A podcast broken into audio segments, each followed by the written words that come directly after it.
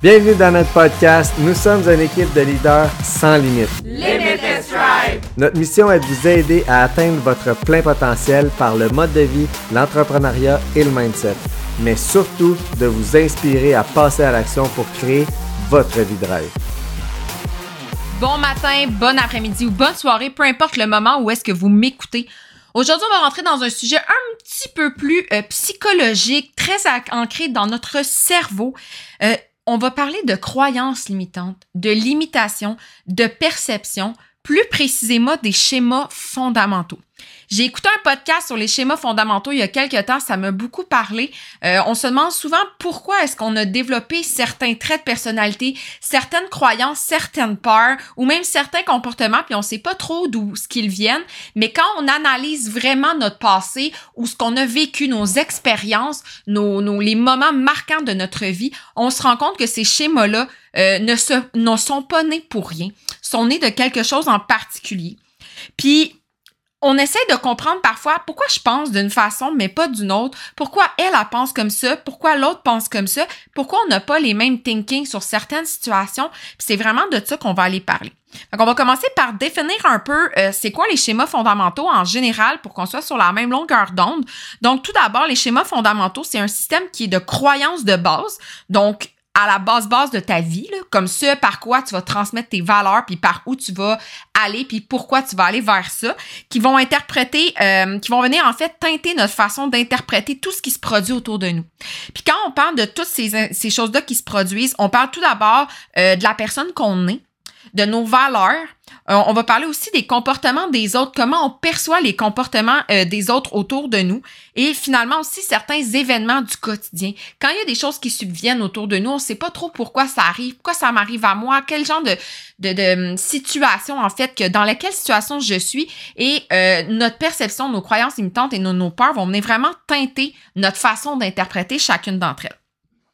Donc à la base, si on rewind au complet, L'être humain naît avec trois schémas fondamentaux sains de base. Puis qu'est-ce qu'on veut dire par sain? C'est qu'ils n'ont pas été modifiés par nos expériences de vie ou par notre famille. Donc, ils n'ont pas été impactés d'expériences négatives encore ou euh, de schémas fondamentaux, en fait, de nos parents, de nos grands-parents ou même certains euh, membres de notre famille, là, cousins, cousines, tantes et oncles, les gens qu'on fréquente souvent le plus, ni même de nos amis éventuellement. Donc, les trois schémas sains, c'est un, la perception de soi. Donc, qui on est, je suis digne de quoi, de qu'est-ce que je mérite en tant que personne. Deux, euh, que l'humanité, les gens sont considérés naturellement bons. Fait que chaque personne est remplie d'une grande bienveillance, d'une grande bonté, euh, sont disponibles, aimants, euh, gentils, généreux, etc. Et finalement, je vis dans un monde qui est complètement sécuritaire et prévisible. Ce qui signifie que quand on est en tant qu'enfant, on est avec ces trois schémas-là. Quand on est bébé, mettons jusqu'à l'âge d'environ 4, 5, 6 ans, là, notre perception de la vie, c'est j'ai le droit de tout, je mérite absolument tout, je suis euh, entouré de gens qui m'aiment, qui sont bons pour moi et euh, je vis dans un monde qui est vraiment très axé sur le, le, le, mon, mon plein ma plein épanouissement euh, mon plein épanouissement de ma vie. Donc on est vraiment dans un dans des schémas qui n'ont pas été teintés de d'expériences négatives et ça jusqu'à environ l'âge de 4 ou 5 ans, mais à partir de cet âge-là, c'est là que va commencer à se construire nos fameux schémas fondamentaux, puis qui va venir teinter par la suite nos, nos comportements, comment on va voir et percevoir la vie. Donc, les schémas cognitifs viennent du docteur Aaron T. Beck et de Jeffrey E. Young. Euh, ces deux psychologues qui utilisent beaucoup la théorie cognitivo-comportementale. C'est comme une nouvelle thérapie dont on traite de plus en plus autour de nous.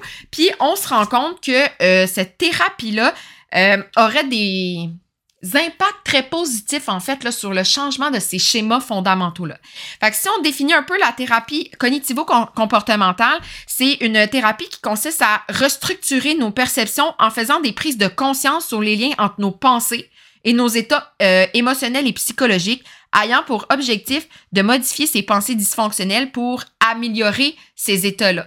Tout ça pour dire que dans le fond, c'est une thérapie qui va nous aider à les restructurer un peu les perceptions qu'on a de la vie euh, par rapport à certaines situations, à certains comportements des autres ou même à certains comportements ou euh, nos traits de personnalité en changeant euh, notre thinking, notre façon qu'on a appris, en fait, à penser comme ça.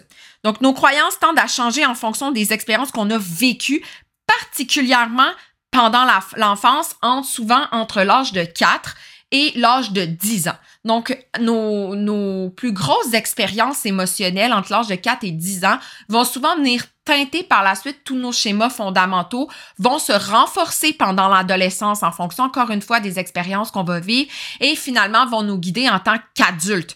Donc, rendu à l'âge adulte, oui, on a des schémas fondamentaux qui vont continuer à se modifier ou même à apparaître, mais la majorité de nos schémas vont être euh, construits à l'âge enfant, là, euh, entre l'âge de 4 et 10 ans.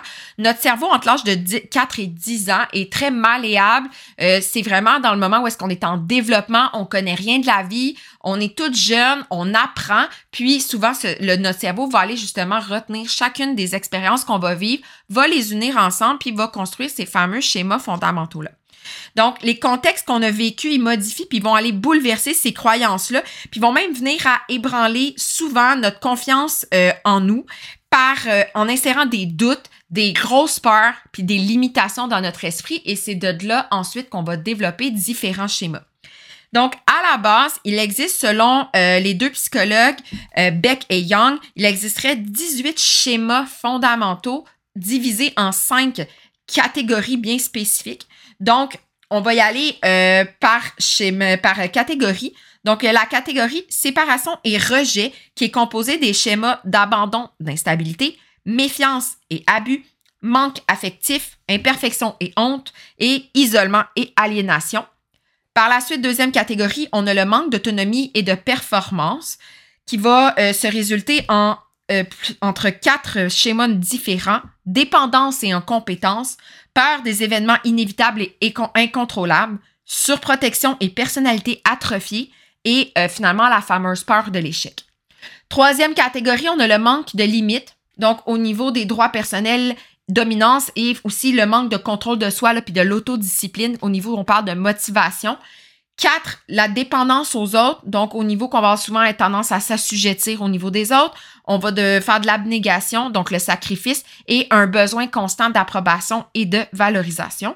Puis le dernier, la dernière catégorie, on appelle l'hypervigilance et l'inhibition, qui euh, se, se défait en quatre schémas différents, soit la peur des événements qui vont être inévitables, euh, la, la, capacité à vouloir tout surcontrôler, tout ce qui se trouve autour de nous, les idéaux exigeants et finalement la capacité à toujours utiliser la fameuse punition.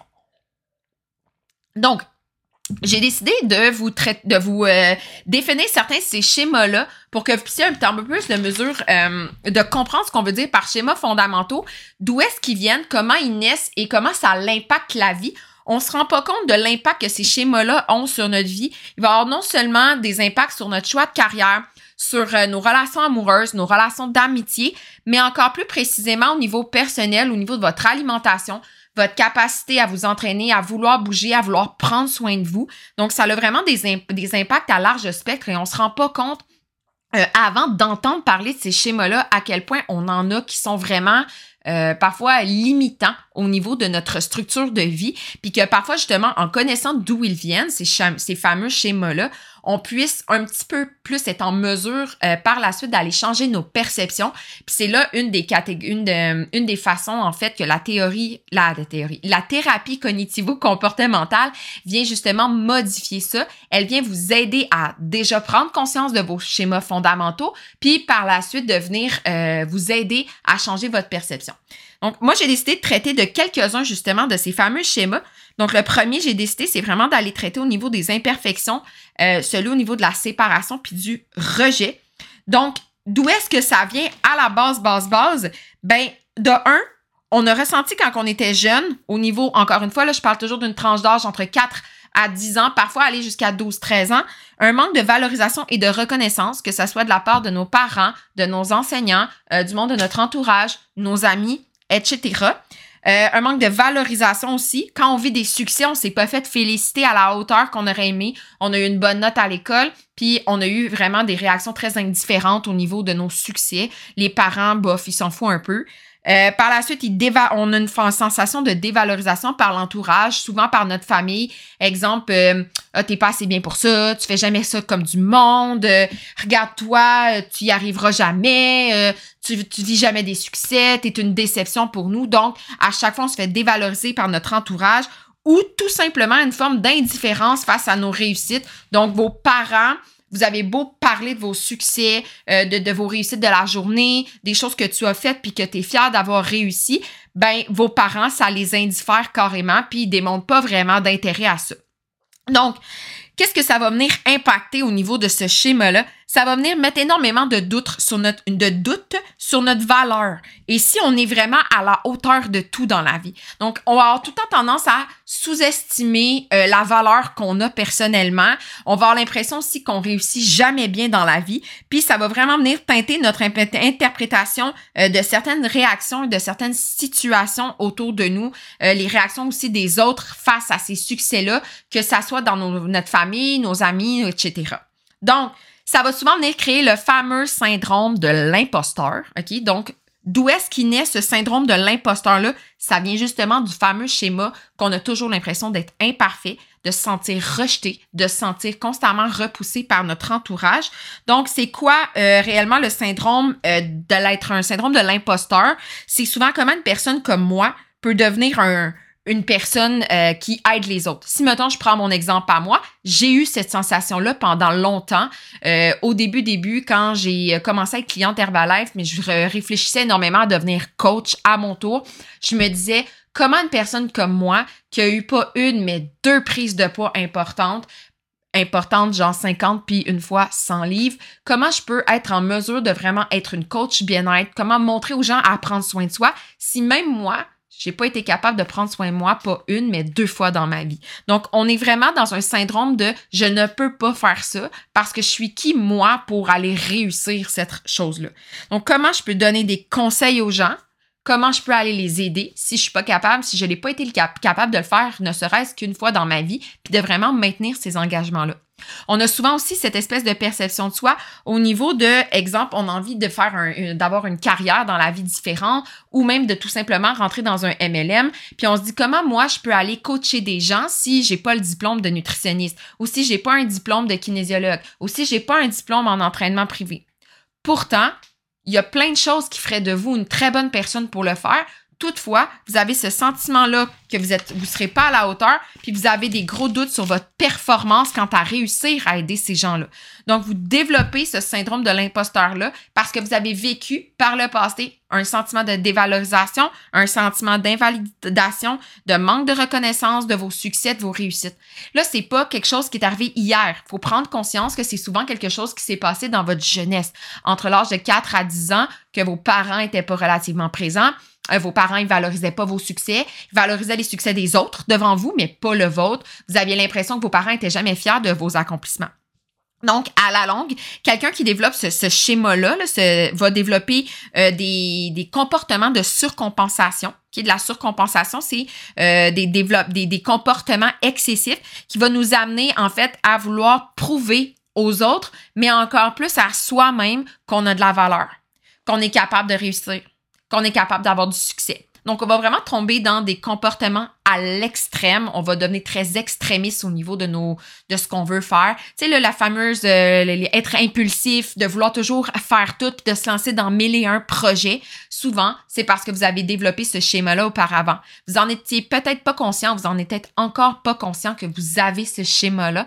Toutefois, c'est souvent euh, une des raisons pour lesquelles vous vous menez dans, euh, dans des, ces fameux comportements de surcompensation-là.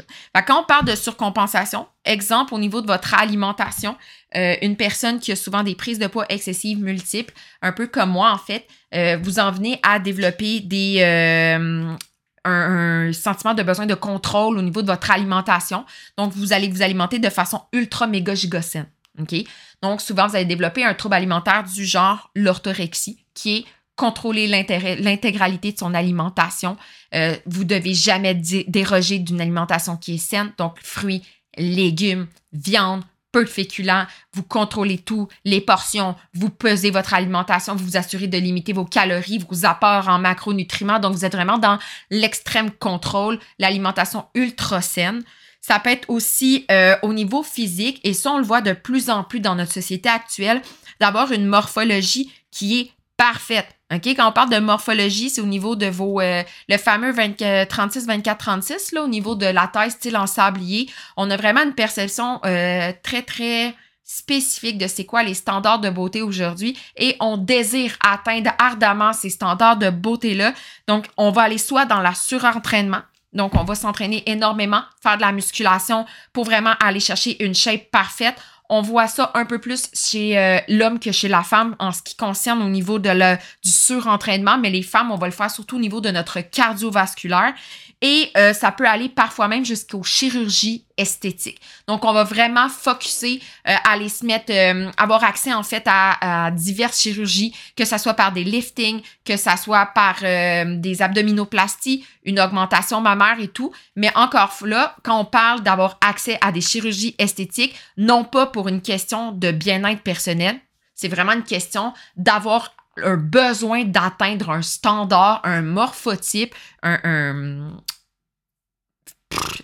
physique, là, un, voyons, qui a des caractéristiques physiques qui sont à la hauteur des standards de beauté de ceux qu'on voit, mettons, exemple, dans les, euh, les, défilés de mode, etc. Là. Donc, on veut vraiment atteindre un type physique parfait. Par la suite, on a aussi la tendance à la comparaison facile. Ah, lui, il a ça, lui, il a ça, pas moi. Lui, il a beaucoup d'argent, pas moi. Donc, on va vraiment aller toujours comparer absolument tout ce qu'on a aux autres. On va pas comparer à notre situation avec les mêmes personnes. On va pas euh, se comparer avec des gens qui ont le même quotidien, le même travail, puis la même catégorie d'âge et tout. Non, on va toujours aller se comparer à des gens qui possèdent des choses qu'on n'a pas par besoin d'aller euh, de se dévaloriser encore plus parce qu'on veut vraiment euh, toujours aller surcompenser par la suite. Ou sinon, on va développer aussi des comportements du genre angoisse de performance, avoir besoin de toujours être le meilleur dans absolument tout. Donc, on va se tuer à la tâche à vouloir absolument réussir, à vouloir atteindre des standards qui sont souvent très élevés. Nous, on va se mettre des standards très élevés, mais c'est pas personne qui attend ça de vous. C'est souvent parce que nous, on veut atteindre ça pour essayer d'aller chercher sa valeur. On se dit que plus je vais en faire, plus je vais réussir, plus ça va être intense, plus je vais, être, je vais avoir de la valeur aux yeux des autres, plus les gens vont vouloir être mon ami, plus les gens vont vouloir être proches de moi. Donc, c'est vraiment euh, une, euh, un schéma qui peut être très dévastateur à long terme, qui va demander énormément de pression au niveau de, de, de tout ce qu'on veut. Ça va amener beaucoup d'anxiété, beaucoup de stress beaucoup de, pression de vouloir toujours tout faire pour se démener en 10 et atteindre cette perfection-là. Puis quand la pression devient vraiment trop forte, ben c'est là qu'on voit que euh, l'être humain peut passer soit par une tentative de fuite, donc, on va fuir les situations, certaines situations pour éviter, en fait, de continuer à surcompenser comme ça. Donc, on exemple quelqu'un qui est dans une alimentation méga ultra saine, ben tout d'un coup va se mettre à faire de l'hyperphagie puis va venir à ravager son alimentation.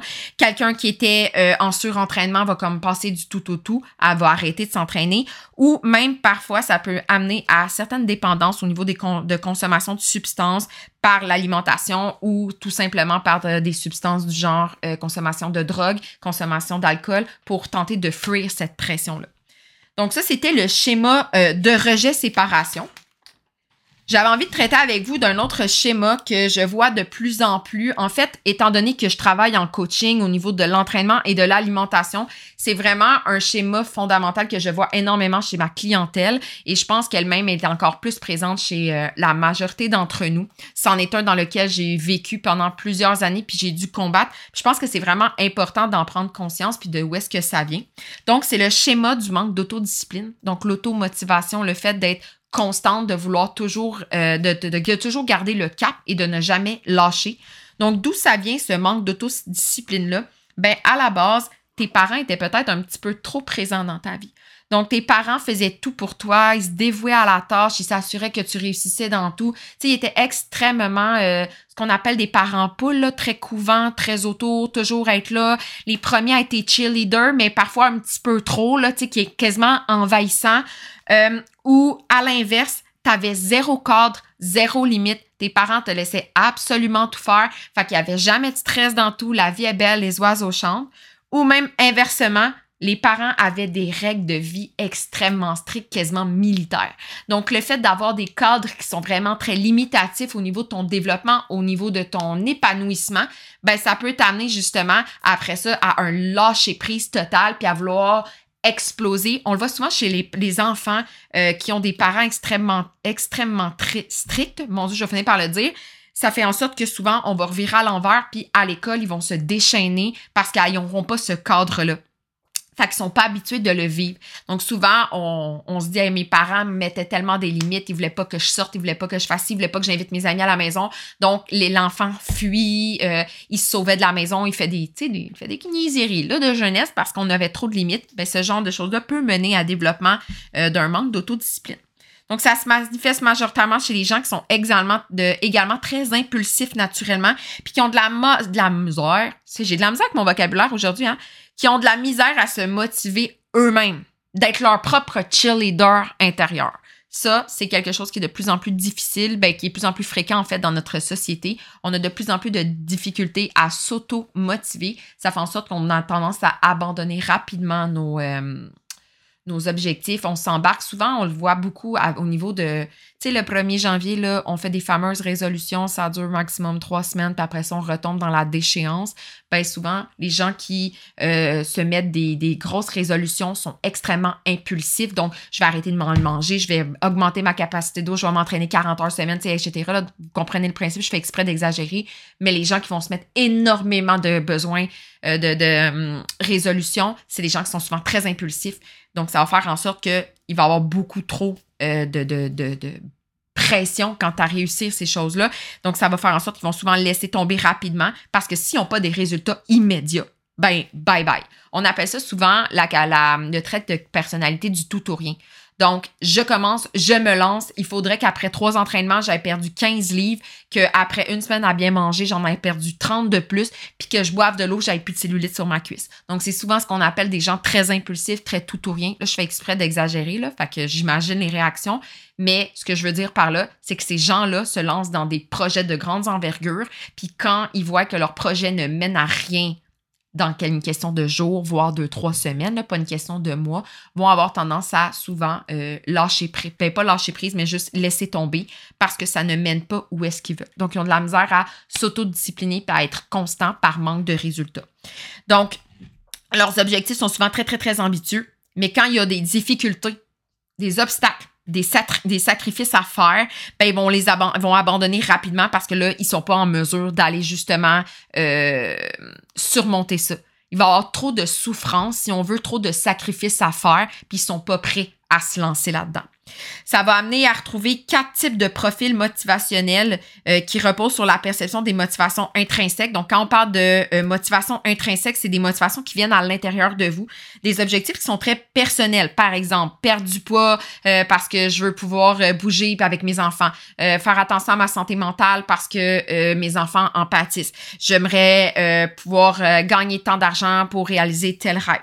Donc, c'est vraiment des objectifs qui sont très internes, très personnels. C'est souvent vos motivations qui sont les plus fortes et euh, aussi au niveau des motivations qui sont extrinsèques, donc très extérieures à vous. Exemple, les attentes que les autres ont à votre égard, genre euh, ta mère t'a dit quelque chose, ben, en tout cas, ça serait le fun que tu sois comme ça, fait que tu vas t'arranger pour être comme ta mère a veut, elle veut que tu sois pour un besoin euh, d'aller répondre à l'attente que ta mère a. Tu vas chez le médecin, il te regarde, il dit euh, Ouais, mais là, tu sais, euh, si tu as mal à la jambe, c'est parce que tu as un surpoids de 15 livres, il faudrait que tu perdes du poids. Ben, c'est pas une motivation qui est personnelle, c'est une motivation qui est extrinsèque parce que c'est ton médecin qui te dit de perdre du poids. Donc, ce sont des motivations qui ne viennent pas particulièrement de toi, mais qui viennent d'éléments, de situations, de personnes extérieures à toi. Donc, on a ces quatre, euh, quatre profils motivationnels-là qui vont justement découler de ce manque d'autodiscipline-là. Donc, on a le discipliné, la personne qui va vouloir répondre aux attentes de soi, mais aussi extérieures. Donc, qui va tellement vouloir euh, que, faire satisfaire hein, les gens à l'extérieur, mais satisfaire aussi soi-même, qui va avoir tendance à lâcher ses propres attentes personnelles pour se garrocher vers celles des autres. Puis là, quand il y a les siennes, ils reviennent, ben là, ils vont lâcher celles extérieures. Donc, quelqu'un qui est hyper méga discipliné. Il va avoir aussi le petit pointilleux Donc, il y a des atteintes internes. Il ne veut que répondre à ses besoins personnels. Donc, il va avoir tendance à laisser tomber euh, les, euh, les objectifs extérieurs à soi parce qu'elles ne satisfont pas, en fait, elles ne satisfassent pas ses besoins personnels. Il va avoir le dévoué, la personne qui a des, qui va surtout, euh, on appelle ça le, moi je l'appelle le hashtag people pleasure, la personne qui va avoir toujours besoin de répondre aux attentes des autres, satisfaire les autres, les amener à être toujours bien, mais en dépit de leurs besoins personnels. Fait que si les motivations extrinsèques sont plus fortes, ils vont avoir tendance à complètement abandonner euh, tout ce qu'ils veulent elles-mêmes parce qu'elles veulent absolument euh, répondre et satisfaire les autres. Ça a été un profil motivationnel que j'ai eu pendant plusieurs années parce que j'avais l'impression que euh, mon bonheur se trouvait dans le bonheur des autres. Mais je me suis rendu compte assez rapidement que si mon bonheur personnel n'était pas satisfait, j'étais pas en mesure, en fait, de répondre à celui des autres. Ce qui m'en vient justement au dernier, qui est le rebelle, lui, c'est vraiment le classique euh, au niveau du schéma fondamental, au plus haut schéma fondamental du manque d'autodiscipline. Ça va être celui qui va résister absolument à tout. Il vit sans aucune obligation. Lui, il vit pour la journée même. Tu sais, quand on dit profiter de l'instant présent, lui, il en profite de l'instant présent. Il n'y a pas de limite, pas d'attente. Peu importe, on se lance en way donc. Donc, on avait les quatre euh, profils précédents. Ce sont ceux qu'on va souvent euh, développer par ce manque d'autodiscipline-là personnelle. Autre schéma que je voulais traiter, donc il en reste deux. Ah, excusez. Donc, le schéma d'abnégation. L'abnégation, c'est le sacrifice de soi. OK? Tu n'existes pas. Tu existes que pour satisfaire et servir les autres. Ça vient d'où ce fameux schéma-là? ben, invalidation de la légitimité de tes besoins. Donc, on t'a toujours dit, euh, quelqu'un qui, qui t'a toujours dit, euh, on s'en fout de ce que tu penses, l'autre est le plus important. Euh, ce que toi tu veux, c'est pas important, les autres le sont plus. Tes parents qui ont été des gens extrêmement dévoués au bien-être et aux besoins d'autrui, en démontrant qu'il fallait sacrifier ce qu'on, nos besoins personnels, nos besoins fondamentaux pour les autres. Ça peut être aussi que tu as une valeur d'altruisme vraiment très, très, très forte. Donc, de devoir être constamment présente pour les autres, de, vouloir absolument aider les autres, être constamment présente pour les autres, va en faire en sorte que tu vas te sacrifier toi, que ça soit ta santé physique ou mentale, au bien-être des autres. Ou, à l'inverse, quand tu étais jeune, tes parents n'ont pas répondu à tes besoins primaires d'amour et d'affection, de présence et de soutien. Donc, tu as été quelqu'un qui a été très lâché à soi, puis que tes parents euh, prenaient plus de temps à, aller travailler, euh, à quel point ils disaient, ouais, mais mon patron, il veut que je sois là. Ouais, mais tu sais, il faut que j'aille travailler, là. C'est important. Maman doit pouvoir aller aider ci ou aider ça. Papa, il peut pas être à la maison, là. Il, son patron, il a demandé de rester pour faire ci, faire ça. Fait que les parents, par le billet, en fait, de leur travail, de leur workaholic, va les amener à montrer ou à leurs enfants que le besoin de se sacrifier, de sacrifier son bonheur, sa vie, ses rêves et ses projets pour autrui est plus important en fait que de satisfaire son propre bonheur à la base. Donc ça va nous amener à considérer les autres avant soi, d'être ce qu'on appelle justement une people pleasure dans le tapis. Euh, un sentiment de toujours de culpabilité. Tu sais, quand que. Ça, c'est souvent très typique de la mère. Euh, tu sais, quand on en vient à vouloir euh, commencer à s'entraîner, si, mettons, je vais prendre mon exemple, en juin 2021, quand j'ai décidé que je prenais soin de moi, au début, j'avais beaucoup de misère à le faire parce que je me disais, non, mais quelle mère vais-je être si je décide que à ce moment-là, j'ai besoin d'un moment pour moi? Quand j'avais besoin d'aller prendre un bain, mais que mes enfants criaient leur vie puis qu'ils pleuraient, mais que j'avais besoin de me ramasser toute seule, quel genre de mère veux être si je suis pas capable d'être présente pour mes enfants, alors que dans ce moment-là, j'avais besoin d'un break ou d'une pause? Donc, on a souvent tendance à sentir de la culpabilité, à se prendre soin de soi parce qu'on se dit, hey, je suis pas très généreuse, je suis pas gentille, je pense juste à moi, je suis égoïste, égocentrique. Donc, on va en devenir à développer ce sentiment de culpabilisation-là. Puis, on va euh, se restreindre au niveau émotionnel, on va invalider nos émotions. Genre, j'étais triste, mais tu c'était niaiseux, là. Ah, j'avais de la peine, mais tu sais, c'était ridicule. Donc, on va souvent parler de soi et invalider nos émotions parce qu'on va avoir peur en fait, on va sentir un sentiment de culpabilité de vivre ces émotions-là. Ah, j'étais tellement frustrée, là. Mes enfants, là, ils ont été l'enfer toute la fin de semaine. Ça a été intense. Puis là, j'étais full fru. Mais tu sais, je le sais que c'est pas leur faute, là, s'ils sont comme ça, puis qu'ils chicanaient, puis tout le kit. C'est normal, c'est des enfants. Mais à l'intérieur, tu vis de la colère parce qu'ils t'ont fait passer une fin de semaine incroyablement difficile. Puis, tu vas rendre tes émotions illégitimes. Mais à ce moment-là, tu étais tanné, tu étais épuisé, puis tu avais le droit de ressentir ces émotions-là. Là, je dis pas d'être frustré contre ces enfants. Ce que je veux dire par là, c'est le fait que tu peux légitimer comment tu te sentais à ce moment-là, parce qu'à cet instant-là, tes perceptions de la vie, de, ton, de l'instant, c'était ceux-là. Donc, ça l'amène aussi euh, souvent à définir notre estime personnelle par les autres. Donc, estime de soi, quelle est ma valeur, ça va être attribué à comment les autres nous perçoivent à comment les autres ont. Tu, tu vas demander toujours aux autres, moi, je suis quoi pour toi? Donc, ton estime, ton estime de soi va être, ton estime de toi, je finir par le dire, va être définie, en fait, par comment, euh, quelle valeur tu as aux yeux des autres. Si les gens sont souvent avec toi, si les gens te donnent souvent de l'attention, ben parce qu'ils disent, hey, mettons, on, va, on fait telle affaire, hey, on va faire ça. Fait plus tu vas être en présence des autres, plus ton estime de toi va être définie par ça. Mais si tu commences à te sentir de moins en moins entouré, tu vas avoir toujours et de plus en plus l'impression, en fait, de rien valoir parce que les gens ne voudront pas être avec toi. Donc, ton estime personnelle va être définie vraiment par les autres, puis ça va t'amener à avoir une empathie beaucoup trop démesurée. Tu vas ouvrir ton, ton, tes émotions, ton, ta vie, en fait, un petit peu trop aux autres, puis ça va faire en sorte que tu vas... Euh, euh, absorber, si on veut, les émotions des autres, puis tu vas te sentir avoir aïe, excusez-moi, un besoin d'aller satisfaire, de combler les autres encore plus grand.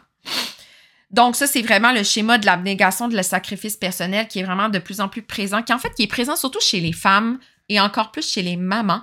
Donc, on a souvent tendance à, quand on devient mère, à sacrifier, à faire justement de l'abnégation totale parce qu'on veut s'assurer que nos enfants manquent de rien. Mais sachez que plus vous prenez soin de vous, plus vous montrez à vos enfants à prendre soin de soi et à quel point c'est important euh, d'être présent pour soi avant d'être présent pour les autres. C'est mon petit côté euh, moralisateur. Euh, quatrième et dernier schéma que je voulais aborder avec vous, c'était le idéo exigeant. Donc, la personne qui a besoin d'être, qui est en fait strict et direct et intense et impulsive dans tout. Euh, elle a un cadre très linéaire et ne déroge pas du tout à sa vie. Donc, c'est une personne qui, ça vient d'où? Manque de reconnaissance, euh, dramatisation des échecs, les gens qui trouvent que tu exagérais quand tu étais jeune parce que tu avais de la tristesse ou que tu avais un échec, tu vivais ces émotions-là, puis on invalidait souvent ces émotions-là. Euh, on soulignait majoritairement plus ton négatif que ton positif. Donc, tous tes échecs, on mettait toujours le doigt sur le bobo, mais rien sur le positif de tout ce que tu réussissais dans ta vie. Puis ou ça peut être tout simplement des parents qui exigeaient énormément que tu sois excellente ou parfaite dans tout. Là, je féminise mes, mes, euh, mes adjectifs parce que je parle majoritairement un peu de mon vécu, de qui je suis, mais ça équivaut autant au niveau masculin que féminin. Donc, ça fait en sorte que tu vas développer des besoins vraiment intenses. Exemple, d'être tentative d'être parfaite dans absolument tout ce que tu entreprends, ne déroge absolument à rien. Développer une anxiété de performance incroyable, majoritairement au niveau de tes études. Faut toujours que tu les meilleures notes, que tu sois la meilleure de la classe, que tu aies le dernier mot dans tout. Tu lèves ta main puis tu réponds à tout, puis faut que le, professeur fait Ah oui, c'est bon. Il faut toujours que tu ailles le wow, là, le wow qui vient d'absolument tout. Faut que les gens soient toujours très impressionnés par tes réussites. Ça fait en sorte aussi que euh, tu as des standards de réussite extrêmement élevés. Puis quand on parle d'élever, c'est pas genre OK, wow, t'as fait de ton mieux. Non, non, c'est j'ai pas fait de mon mieux. Faut que ça soit l'excellence. Faut toujours que je sois la première dans absolument tout, puis que les gens soient toujours impressionnés par mes réussites. Euh, ça peut être aussi que tu es une personne que la critique facile. Les gens ne sont jamais assez pour toi. Ça peut t'amener aussi à une, pré, des préoccupations, en fait, au niveau de la notion du temps, de la productivité et de l'optimisation. Donc là, tu t'assures d'avoir un agenda tellement, tellement surchargé parce que tu veux t'assurer que tout se fasse comme tu veux, quand tu le veux, comme tu le veux, dans l'instant qu'on te donne. Donc, tu vas avoir des, des, euh, des deadlines que tu vas respecter qui vont être parfois très, très, très intenses et ça va amener encore plus à vouloir euh, euh, en fait, ça va intensifier ton anxiété de performance énormément. Puis au bout de tout ça, quelqu'un, mettons, qui le fait au niveau de son alimentation, c'est souvent une des raisons pour lesquelles ces gens-là vont développer euh, le trouble alimentaire, le trouble du comportement alimentaire qui est justement l'orthorexie. Donc, quelqu'un qui va avoir un schéma idéo exigeant, va avoir des standards, mettons, alimentaires extrêmement élevés ou euh, une apparence physique extrêmement élevée va finir par développer certains troubles alimentaires comme l'orthorexie. Quand on parle d'orthorexie, je rappelle, j'en ai parlé tantôt, c'est de manger de façon très, très parfaite, euh, de ne pas déroger à aucun mode de vie. Il faut qu'il soit contrôlé, mesuré, pesé, Euh, c'est vraiment en fonction de ce que la personne juge comme étant idéal au niveau de ce qu'elle va avoir comme alimentation. Euh, ça va être euh, la personne elle va valoriser son amour personnel, son estime et sa confiance par ce mode de vie là. Plus il est contrôlé, plus son mode de vie est contrôlé, parfait, idéal, euh, genre elle va se sentir bien là-dedans. Dès qu'elle perd le contrôle, qu'elle tombe dans l'imprévisibilité, que tout va, tout déroge en fait à ce qu'elle, elle veut, comment les standards fonctionnent, les moments qui sont imprévus vont la déstabiliser incroyablement et elle va tout faire, cette personne-là, pour augmenter son besoin de contrôle. Donc, ça va l'amener à encore plus intensifier ses standards, encore plus vouloir contrôler les choses, encore plus de se mettre de limitations au niveau de son temps. Elle veut s'assurer d'optimiser absolument toutes ses sphères. Et là, c'est pas juste une question alimentaire, c'est vraiment une question d'entraînement elle va se surentraîner, entraînement de plusieurs heures par semaine, va s'assurer euh, de, de, brûler assez de calories quand c'est une question de poids. Si c'est une question de, de, de devoir, puis d'aller à l'école, puis d'étudier au niveau de ses études universitaires, ben cette personne-là, elle va étudier toute la nuit. Si c'est une question de finances, ben cette personne-là, elle va faire avaler à l'école, puis euh, mettons qu'elle va à l'école, ben, elle va travailler des heures et des heures euh, incroyables pour pouvoir combler ses besoins-là. Donc, elle va avoir un horaire extrêmement chargé, des sphères de vie, des domaines toujours très chargés, très contrôlés, puis ça va amener très peu de latitude à son bien-être personnel parce qu'elle pense intérieurement que son bien-être personnel ne peut être que satisfait que par ce qu'elle contrôle. Dès qu'elle ne contrôle pas certaines choses, pour elle, ça fonctionne pas. Il y aurait des amis qui l'inviteraient à souper, mais non, parce qu'elle ne pourra pas contrôler ce qu'elle mange, fait qu'elle ira pas. Euh, ses amis l'amènent à vouloir sortir, mais à ce moment-là, elle avait tellement des petites choses organisées pour plein de choses qu'elle ne sera pas capable de déplacer dans son horaire ce qu'elle veut pour aller avec ses amis. Donc, elle va s'amener souvent à s'isoler. Elle va être souvent une personne très solitaire, très... Euh, en solo parce qu'elle ne trouvera jamais en fait quelque chose dans laquelle euh, elle ne pourra jamais se trouver en fait dans des situations où est-ce qu'elle va vivre l'imprévisibilité puis le manque de contrôle. Donc, c'est vraiment un des schémas qu'on développe. En fait, je vous invite vraiment à aller lire sur le Dr. Young et le Dr. Beck au niveau de ces euh, schémas-là. C'est vraiment super intéressant parfois, puis je pense que c'est vraiment bien de connaître quel genre de schéma on a, d'où est-ce que ça vient, puis comment on peut aller travailler là-dessus. Et c'est justement en connaissant d'où ils viennent et pourquoi vous vous êtes ainsi que vous serez mieux en mesure par la suite d'aller comme éclairer le chemin pour changer ces habitudes de vie-là. Vous êtes peut-être pas bien dans cette situation-là, puis vous avez besoin d'aide pour aller les changer. Puis c'est justement en prenant conscience d'abord de vos schémas et de vos perceptions et d'où elles viennent et pourquoi vous pensez et agissez ainsi que vous allez être en mesure de mieux avancer. Donc, comment on peut diminuer justement l'impact de ces schémas fondamentaux-là sur notre vie? Ben, tout d'abord, d'aller travailler sur vous. Le développement personnel va vraiment être la meilleure façon, que ce soit par les podcasts, que ce soit par de la lecture, que ce soit aussi par avoir un mentor, un coach de vie dans votre vie qui va vraiment avoir un œil impartial et neutre sur votre personnalité, de sur qui vous êtes. Donc, de vraiment aller travailler sur vous, de vous ouvrir à ça. Euh, la thérapie cognitivo-comportementale en est une qui est vraiment très intéressante puis qui est de plus en plus prisée par les psychothérapeutes. Euh, ça peut être aussi de prendre conscience de vos schémas, donc je l'ai dit, lesquels on a, d'où ça vient, pourquoi je suis comme ça, comment je peux travailler, comment je peux m'aider à réduire les impacts de certains de ces schémas-là. Faut bien sûr une ouverture d'esprit incroyable parce que des fois, on est tellement absorbé, tellement noyé dans nos perceptions qu'on a tendance à ne pas être en mesure, en fait, de, de les voir parce qu'on va être noyé par nos perceptions. Donc, c'est vraiment important de faire attention à ça. Renforcer des parties saines aussi de vous. Donc, allez balancer vos schémas, allez valoriser votre, les côtés positifs que vous avez. vous avez des talents, vous avez des compétences, des habiletés incroyables. Ne les invalidez pas. Vous êtes des gens avec des compétences qui ne sont peut-être pas celles que vous aimeriez avoir, mais vous possédez tous des talents, euh, des habiletés, des qualités incroyables. Puis allez travailler sur vos forces parce qu'en renforçant vos forces, ça aide à les balancer au niveau de vos faiblesses. Euh, par la suite, prenez conscience des mécanismes de défense. Qu'est-ce que vous mettez en place quand euh, vos schémas sont là? Là, il faut vraiment les lire pour, sur les schémas parce que je n'ai nommé que 4 sur les 18. Mais euh, quels sont les mécanismes de défense que vous mettez en place? Exemple, est-ce que tu consommes de la drogue pour essayer d'oublier ou de fuir certaines situations? L'alcool en est une vraiment très utilisée parfois sur la souffrance. Donc, on va boire pour noyer sa peine. les troubles alimentaires sont tous des réponses à des schémas fondamentaux. Ça peut être n'importe lequel. Donc, tout dépendant comment vous avez, euh, quels sont en fait les schémas fondamentaux que vous avez. Par la suite, le surentraînement, donc d'aller au gym, vous entraîner, faire un sport en particulier de façon intense. Là, on parle pas de passion, là, on parle d'intensité. Quelqu'un qui va aller courir constamment, quelqu'un qui va se plonger dans un sport de façon maladive, pour les mauvaises raisons. Est-ce que vous avez tendance à fuir? Est-ce que vous avez tendance à vous noyer dans le travail, passer beaucoup plus de temps au travail à répondre aux besoins des autres pour avoir à ne pas vous affronter vous-même, etc. Et finalement, rediriger l'énergie que vous avez à l'intérieur sur des activités qui font du bien, dans lesquelles vous vous sentez bien. Donc, plus vous allez aller euh, renforcer ces, ces situations-là dans lesquelles vous vous sentez à la hauteur, ou est-ce que vous savez que vous performez, que vous avez des méga beaux talents, plus euh, vous allez être en mesure de développer votre estime et votre confiance pour aller surmonter en fait ces schémas fondamentaux-là.